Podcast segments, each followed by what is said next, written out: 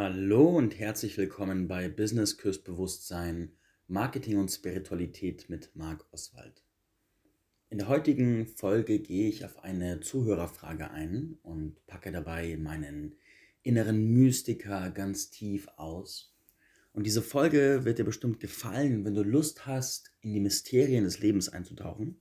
Und wenn du gerade in der Laune bist für pragmatische Marketing-Tipps, dann würde ich eher weiter seppen, da kommt heute weniger dran. Die Frage, auf die ich eingehe und für die ich sehr dankbar bin, weil sie mir Raum gibt, so tief in meine Mystiker reinzugehen, ist von der Gitam Susanne Ricke. Und sie hat mir folgendes geschrieben. Ich hoffe, es raschelt nicht zu sehr. Ich mache die Nachricht gerade auf. Lieber Marc, ich schicke dir hier nochmal den Text mit meiner Frage für deinen Podcast. Ich bin schon gespannt. Alles Liebe. Ich hatte vor ein paar Tagen, nein, vor ein paar Nächten, eine tiefe Erkenntnis zu etwas, das mich schon länger beschäftigt. Dazu habe ich diesen kleinen Text geschrieben. Sie beruht auf einem Erwachenserlebnis, das ich vor ein paar Jahren hatte. Es hat mich tief transformiert. Ich ging durch meine Todesangst. Seitdem weiß ich, dass es keinen Tod gibt. Ich kann nicht sterben und ich wurde auch nie geboren. Das hört sich vielleicht lapidar an, aber als tiefes inneres Erkennen ist es die unglaublichste Erfahrung, die ich je gemacht habe. Nachdem ich durch meine Todesangst durchgegangen bin, folgte in den nächsten Nächten eine Öffnung meiner Schädeldecke, eine Sprengung, und ich erlebte zum ersten Mal in meinem Leben unendliche Weite und Unendlichkeit. Auch eine komplett neue Erfahrung. Ich erfuhr mich als Mutter des Universums. Das Universum existiert in mir Seither ist diese Erfahrung für mich fast immer möglich. In mir ist immer Stille und Frieden, auch wenn es um mich rumtobt. Meine Suche ist beendet. Was mich allerdings immer wieder irritierte, war meine Menschlichkeit, meine Unvollkommenheit. Und ich habe bisher keine Ahnung, wie ich andere mit meinem Sein unterstützen kann. Ich wäre sehr gerne in diesem Feld dabei. Da geht es um den Kurs Lebe deine Wirkmacht. Und hier der Text meiner Erkenntnis. Ich erkenne mich als Schöpfer, Schöpfungskraft und Schöpfung zugleich. Ich erkenne mich als Unendlichkeit, Ewigkeit, als das unendliche, ewige Jetzt. Das unendliche Universum erscheint in mir. Ich erkenne mich als menschliches, unvollkommenes Wesen mit Begrenzungen und Fehlern. Ich erkenne mich als dieser winzige, unperfekte Teil der gesamten Schöpfung. Wie kann ein begrenztes Wesen die Unendlichkeit erhalten, enthalten? Wie kann ein begrenztes Wesen ewiges Sein erfahren? Das ist ein Paradox. Es erscheint mir unmöglich und es ist dennoch absolut wahr. Eine Erfahrung außerhalb von Erfahrung. So, in diesem wunderbaren Text sind eine ganze Reihe von Themen und Fragen drin, in die wir jetzt reingehen. Und ich mag mich kurz einstimmen, bevor ich loslege. Hm. Das Erste, was in diesem Text angesprochen wird, ist diese Erfahrung der Unvollkommenheit. Gitan beschreibt sich als unvollkommenes, unperfektes Wesen mit all diesen Fehlern Makros und Co. und fragt sich, wie sie als dieses unvollkommene, fehlerhafte Wesen denn die Schöpfung enthalten kann. Und das ist das Erste, was mich sehr, sehr angesprochen hat, weil da ein interessantes Denkkonzept dahinter liegt, dem in dem fast alle Menschen, die ich kenne, drin sind. Unperfekt oder fehlerhaft ist eine Bewertung. Und Bewertungen funktionieren folgendermaßen. Man braucht einen Maßstab und Bewertung ist ein Vergleich mit diesem Maßstab. Die Temperatur, in der wir uns wohlfühlen, ist der Maßstab von Temperatur, von normal. Und alles, was höher ist wie diese Temperatur, erscheint uns heiß. Und alles, was niedriger ist wie diese Temperatur, erscheint uns kalt. Wenn wir Temperaturen von minus 10 Grad als normale Lebenstemperaturen gewohnt wären, würde sich die Bewertung verschieben. Also eine Temperatur an sich ist nicht per se heiß oder kalt im Empfinden, sondern unser Maßstab gibt die Bewertung.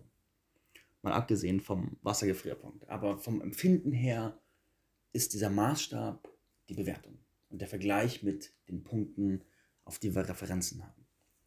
Wenn Gitam jetzt sagt, ich fühle mich als unperfektes, fehlerhaftes Wesen, dann ist die Frage, die mir kommt, in dieser Bewertung drin, woher kommt dieser Maßstab? Oder besser die Frage, was bedeutet, wenn du unperfekt bist? Was ist Perfektion? Und woher stammt dein Bild von Perfektion? Wer oder was hat ein inneres Bild davon geschaffen, wie Perfektion ist und aussieht? Und an dem du dich misst. Und jetzt könntest du versuchen, dich rauszureden, liebe Zuhörerin oder liebe Gitter, mit, naja, so ein Bild habe ich nicht. Aber du könntest nicht bewerten, wenn es nicht in dir einen Referenzpunkt gäbe. Und entweder hast du irgendwo in dir ein Bild von perfekt, an das du nicht rankommst, oder du hast nur das Bild von dir als unperfekt. Und in deinem Glaubenssystem ist klar, du bist unperfekt und es ist völlig unklar, was perfekt bedeutet. In beiden Fällen ist es ein Glaubenssystem. Und ich frage dich, woher kommt das? Und ist es wirklich deins? Und wie viel Substanz hat dieses Glaubenssystem? In meinem Glaubenssystem ist Perfektion Leben. Und Leben ist Perfektion. In meinem Glaubenssystem ist im universellen Maßstab Leben die wertvollste Ressource, die es gibt. Wir streiten uns um Gold und um Diamanten und um Datensätze. Und wenn ich mir den universellen Maßstab angucke, dann gibt es da Planeten und Asteroiden, die nur aus Diamanten und Rohstoffen und Mineralien bestehen. Aber im Vergleich dazu, die Menge an Material oder Materiellem, die es gibt, ist quasi unbegrenzt. Aber die Menge an Leben, die es gibt, ist im Vergleich dazu deutlich weniger. Wenn wir jetzt nur unser Sonnensystem nehmen, dann haben wir dort so viel Material aller Art.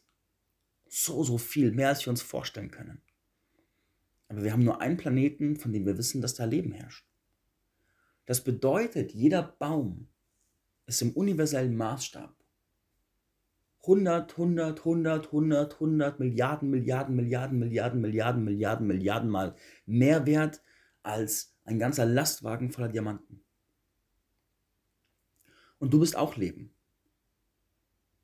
Das bedeutet, dass deine Existenz in sich etwas so unendlich Wertvolles ist. Und auch wertvoll ist eine Bewertung mit einem Vergleich. Und so unendlich wertvoll. Und für mich ist Leben an sich Perfektion. Weil wer gibt einen Maßstab, wie Leben sein sollte? Also wo ist der universelle TÜV oder die, das Paragraphengesetzbuch, das sagt, so ist Leben gut und so ist Leben schlecht.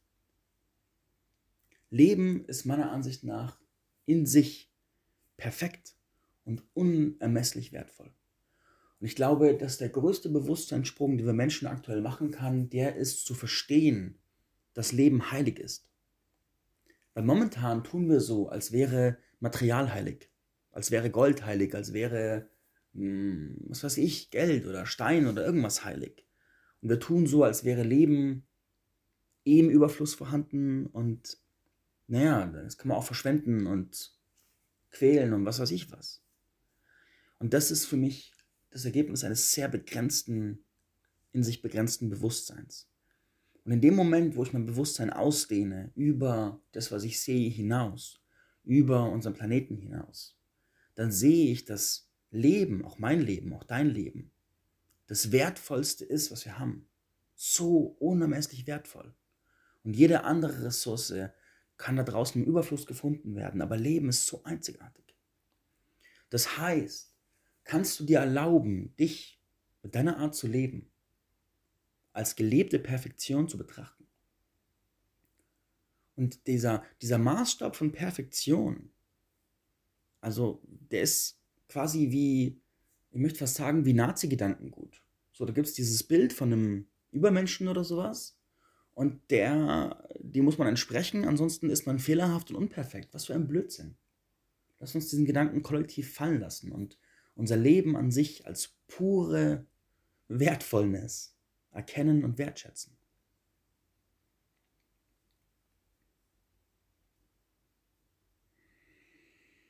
Hm. So. Der zweite Gedanke, auf den ich gerne eingehen möchte, ist, du hast dich, oder Gitam hat sich im ursprünglichen Sein erlebt und beschreibt diese, diese Erwachenserfahrung, die sie gemacht hat. Und da kommen äh, viele Fragen auf. Und meine Gedanken sind, mein Glaubenssystem funktioniert so. Ich glaube, dass die Schöpfung an sich auf Werten basiert, die so weit weg von dem sind, was wir gerade als Werte definieren. Wir haben zum Beispiel eine Vorstellung von Zeit. Und für uns ist Zeit ein sehr wichtiges Konzept, weil es gibt eine Vergangenheit, es gibt eine Zukunft und die müssen in Reihe sein. Und was vergangen ist, das war und was Zukunft ist, das wird.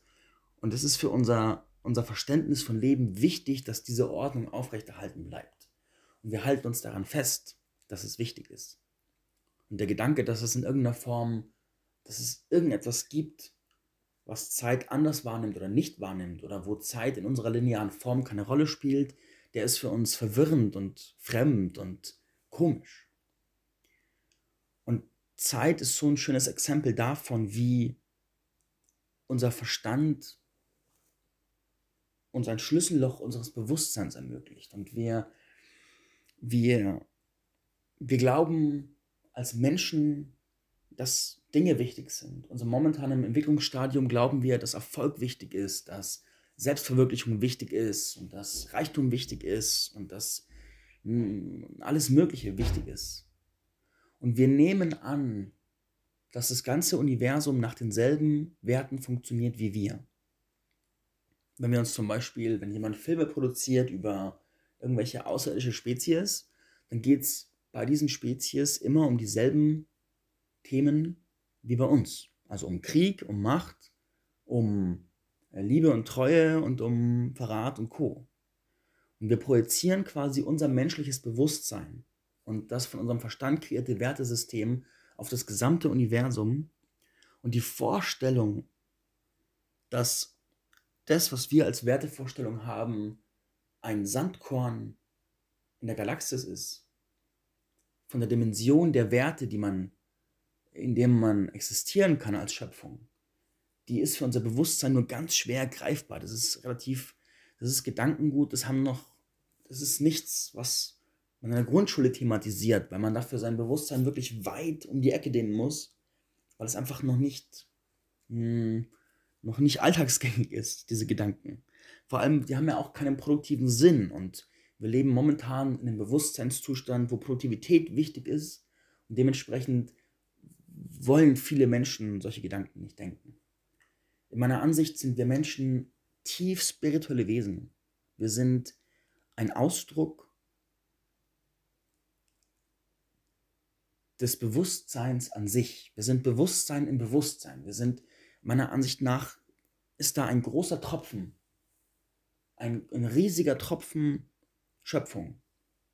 Und dieser Tropfen Schöpfung ist in irgendeiner Form unendlich. Und dieser Tropfen Schöpfung ist in irgendeiner Form unendlich neugierig auf sich selbst und erlebt sich selbst durch die Schöpfung. Das heißt, unsere Vorstellung, ich glaube auch, dass die Vorstellung von, im spirituellen Kreisen gibt es ja die Vorstellung von Seele. Und die Vorstellung von Seele enthält die Vorstellung einer Individualseele, also meine Seele und deine Seele. Und der Gedanke ist so, ich habe hier einen Körper und dann lebt mein Körper und stirbt mein Körper und dann macht die Seele die nächste Runde und macht irgendwas anderes. Und meiner Ansicht nach ist die Vorstellung einer Individualseele einfach nur ein Konstrukt unseres Verstandes, weil unser Verstand funktioniert auf der Basis der Vorstellung, ich bin ich und du bist du. Und alles, was diese Vorstellung sprengt, ist für unseren Verstand bedrohlich und verwirrend. Und es braucht eine ganze Zeit, sich da reinzudenken. Und manche erleben das durch mystische Erfahrungen, andere durch tiefe Kontemplation. Und viele wollen sich mit dem Gedanken gar nicht beschäftigen, weil materiell, ich bin ich und du bist du und fertig. Und wenn ich aus einer materiellen Perspektive lebe, macht es auch keinen produktiven Sinn, mich mit Gedanken zu beschäftigen, die anders sind wie das, was ich jetzt in diesem Augenblick meine zu erleben. Meiner Ansicht nach ist dieses Individualseelenkonzept ein Konstrukt und wir sind alle eine Seele und keine Seele. Und das ist natürlich sehr, sehr abstrakt und gleichzeitig so, so klar. Wir sind eine Seele, die sich durch viele gefühlte Einzelseelen aus 1000 und eine Million und eine Milliarden und vielen Milliarden Perspektiven und Blickwinkeln erlebt. Wir erforschen unser Inneres und in ganz vielen Menschen ist eine Art, ist eine, eine tiefe Sehnsucht angelegt. Die Sehnsucht, und das wird oft ausgedrückt mit zurück in die Einheit kommen. Und wir suchen die Erfahrung der tiefen Verbindung, wir suchen das Mystische. Und wir leiden, wenn wir zu sehr davon überzeugt sind, dass unser Universum nur Materie ist, dass es kein Bewusstsein, keinen Geist wirklich gibt, sondern bloß Strom. Und wenn wir äh, in diesem Gedanken leiden wir, weil irgendetwas tief in uns eine Art von Erinnerung hat, eine Art von Wissen hat, dass da so viel mehr ist. Und wir haben diese Sehnsucht in uns nach dieser Einheit, nach, dem, nach der Rückkehr in die Einheit. Und viele Menschen bezeichnen das intuitiv als nach Hause zurückkehren auch wenn sie nicht klar beschreiben können, was das bedeutet. Haben so ein Gefühl von Irritation in der menschlichen Existenz, weil es sich so, so manchmal so falsch anfühlt. Und meiner Ansicht nach ist diese, diese Heimat, ist der Zustand, wenn alles nur reines stilles Bewusstsein ist, ohne Materie, ohne Schöpfung. Und das ist so dieser Alleinszustand des Nichts das große ewige Nichts.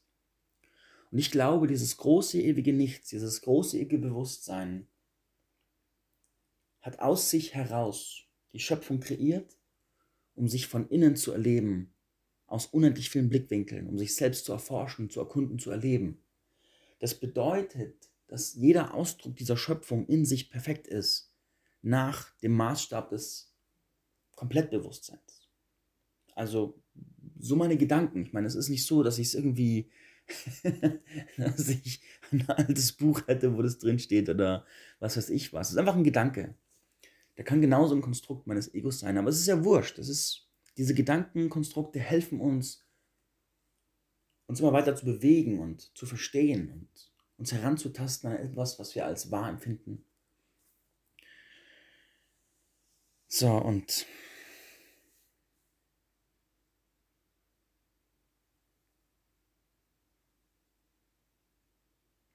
Das bedeutet, wir spielen uns zurück in diese Einheit. Wir haben tief in uns drin die Sehnsucht angelegt, zurück in die Einheit zu kommen.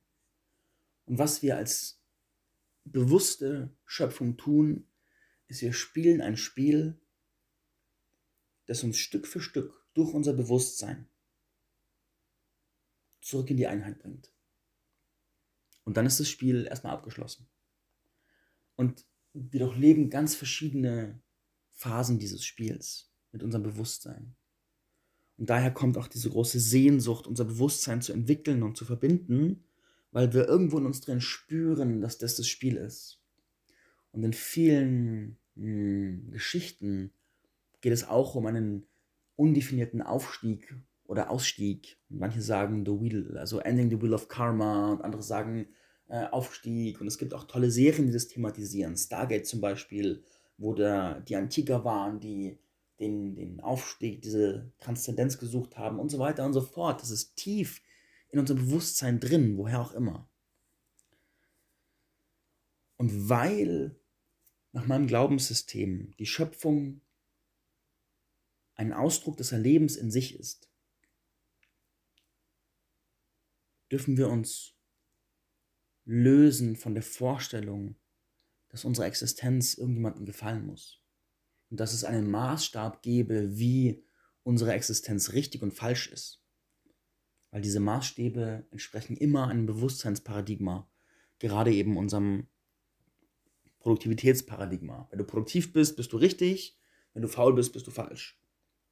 Und keine Ahnung, vor 100 Jahren war es halt, oder vor 200 Jahren, wenn du Familie machst, bist du richtig, wenn nicht, bist du falsch. Und 100 Jahre davor, wenn du kämpfen kannst, bist du richtig. Wenn du nicht kämpfst, bist du, keine Ahnung, was immer.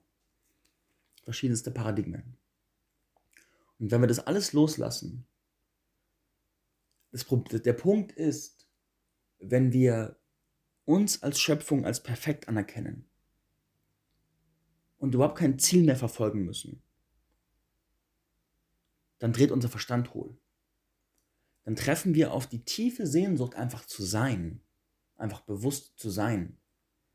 Und der Verstand, der dreht total hohl und sagt, ah, ich bin überflüssig, ich muss was tun, ich brauche ein Konzept, ich brauche irgendwas. Und all diese verstandeskreierten Bewertungskonstrukte zerfallen, weil im reinen Sein kaum mehr Raum ist, kaum mehr Notwendigkeit ist für die Konstrukte. Und das ist für unseren Verstand so confusing. Deswegen wehrt er sich mit Händen und Füßen dagegen, diese Gedanken tiefer zu denken und beschäftigt sich lieber mit der Frage, warum wir irgendwie unperfekt sind und wo unsere Makel und Fehler sind und bla bla bla. Ja. Und der dritte Punkt, den ich thematisieren möchte, in dieser Episode, die mir gerade viel, viel Spaß bereitet, ist, wie kann ein begrenztes Wesen die Unendlichkeit enthalten? Und da habe ich mich spannende Gedanken dazu. Ich glaube, das, was du da spürst in dir, diese Unendlichkeit in dir, ich glaube, die ist ein Signal deiner DNA. Das heißt in Präzision, ich glaube, in dir ist sowas wie eine Saat, eine Informationssaat, die Lust hat, sich zu entfalten und die aus deinem Inneren nach dir ruft und die bildlich gesprochen sagt, pflanze mich ein, gieße mich und bring mich zum Erblühen. Und diese, dieses Gefühl von Unendlichkeit in dir ist ein Gefühl von einem sich ausdehnenden Potenzial. Ich glaube, wir als kollektive Menschheit erweitern über unser Bewusstsein unser Potenzial. Und je mehr wir erdenken können als Kollektiv, je mehr können wir kreieren als Kollektiv. Und da immer mehr Menschen immer mehr Zeit mit ihrem Bewusstsein verbringen und kreieren und Raum haben zu kreieren, wird diese Entwicklung immer schneller und verrückter und genialer. Und da ist ein Potenzial in uns, ein Bewusstseinspotenzial angelegte Erinnerung. Und das will sich entfalten in dir. Das ruft und sagt, hey, da ist ein Erbe in dir, das will, das will, das will, das will, das will, das will, das will, das will. Das will durch dich wiederentdeckt und gelebt werden. Und das ist natürlich jetzt eine sehr, sehr vage Beschreibung. Ich mag dich bitten, da gerade einfach reinzuspüren, ob dein Körper reagiert wenn ich von diesem Erbe spreche. Und wenn du jetzt noch dran bist in dieser Folge, dann, dann brauche ich eh nichts mehr irgendwie. dann kann ich eh über alles sprechen, was ich so denke. Und ich glaube, dass wir sehr viel Erbe in uns tragen. Ich mag es mal als eine Art universelles Erbe bezeichnen, das weit über unsere unsere Vorstellung, unser Konzept vom Menschsein und der menschlichen Geschichte äh, hinausgeht. Und ich glaube, dass der momentan haben wir ja so viele Menschen, die eine tiefe Faszination für unsere Frühgeschichte, für die alten Kulturen, gerade die, die, die Mayas sind ja gerade so präsent, so, so präsent. Schon seit zehn Jahren bald sind sie so präsent. Und die alten Ägypter üben eine so tiefe Faszination aus auf uns Menschen. Wenn wir die Pyramiden sehen oder die Tempel der, der Inka und Azteken und der Mayas oder die bosnischen Pyramiden oder Bauwerke, wo niemand wirklich erklären kann, wie die so gebaut wurden zu der Zeit, dann berührt das etwas in uns ganz, ganz tief. Und wenn wir dann Geschichten hören, Mythen und solche beladenen Begriffe wie Atlantis und Lemuria und Co., dann vibriert etwas in unserem Körper und sagt, mm, da ist irgendwas. Und ich glaube, dass wir gerade in einer Bewusstseinsphase sind, in der eine Renaissance der Erinnerung passieren wird und passiert. Und ich ganz persönlich bei mir erlebe es so je mehr ich mich von den Konzepten meines Verstandes löse und mich tief dem Sein hingebe und auch meiner Spiritualität, desto mehr Fähigkeiten werden in mir wach, die ich vor ein paar Jahren noch, die heute einfach normal sind, die halt einfach völlig normal sind und die ich vor ein paar Jahren nicht hätte erklären können. Und die sind, ich erlebe die bei einer wachsenden Zahl von Menschen aufploppen und in meinem Umfeld diese zusammengefasst, die Energetik, der Schamanismus, die Energie- und Wirkfelder, das Spüren auf alle Distanzen, das höhere Wahrnehmen.